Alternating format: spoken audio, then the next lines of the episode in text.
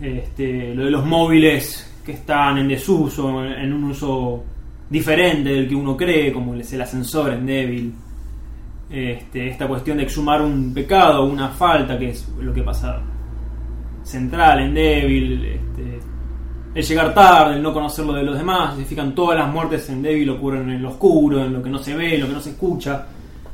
Eh, es- es- esa falta de comunicación que hay entre el ascensor y el sector de comunicación, o cuando incluso muere el, pri- el primer personaje que se suicida, el conserje no está con los oídos tapados.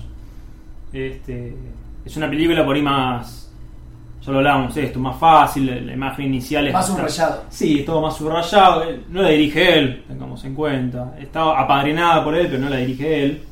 Sí, porque- Ese tema de que en realidad a, uno le guste o no, o prefiere una película a otras, eh, al- a la hora de analizar y querer comprender e ir más allá, es indistinto lo que uno. Sobre todo si es, si es una obra y hay un autor detrás de esa obra, no uno no se tendría que quedar en el gusto, sino Claro. intentar entender la obra. Es lo que comentamos con Devil, que por ahí a, creo que a los cuatro nos parece una película menor, por debajo de las otras, y gracias a ella, o por lo menos cuando la, la estudié, pude sacar todas estas Claro. cosas. Y ahí es cuando te das cuenta si hay un autor detrás o no. Exacto, sí, exacto. En Sí. los supuestos yerros.